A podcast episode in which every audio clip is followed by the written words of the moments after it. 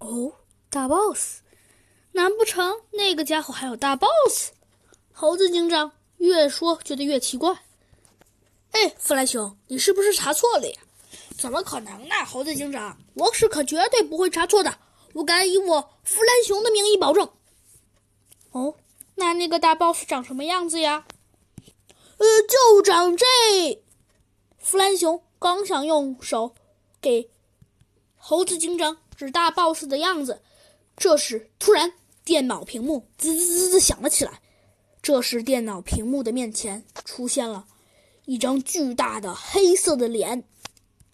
我就说嘛，我们还会见面的，猴子警长。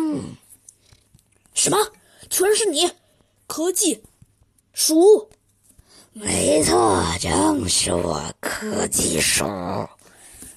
利用科技执行世界上最完美的事情。快说，你把兔子警长放到哪里了？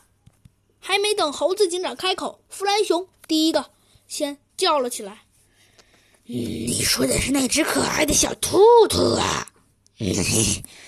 想找到它？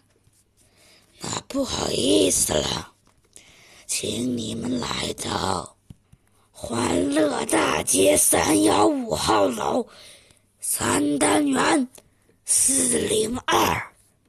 嘿嘿，我会在那里等着你们。但是你们可要乖乖的听话哟，因为那栋楼是我们老大免费送我的，那整栋楼都是我们的人。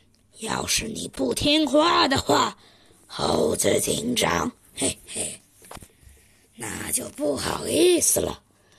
另外，你只能带三个人去那里，不能带任何警察或者军队，否则我就立刻宰了那只小兔兔。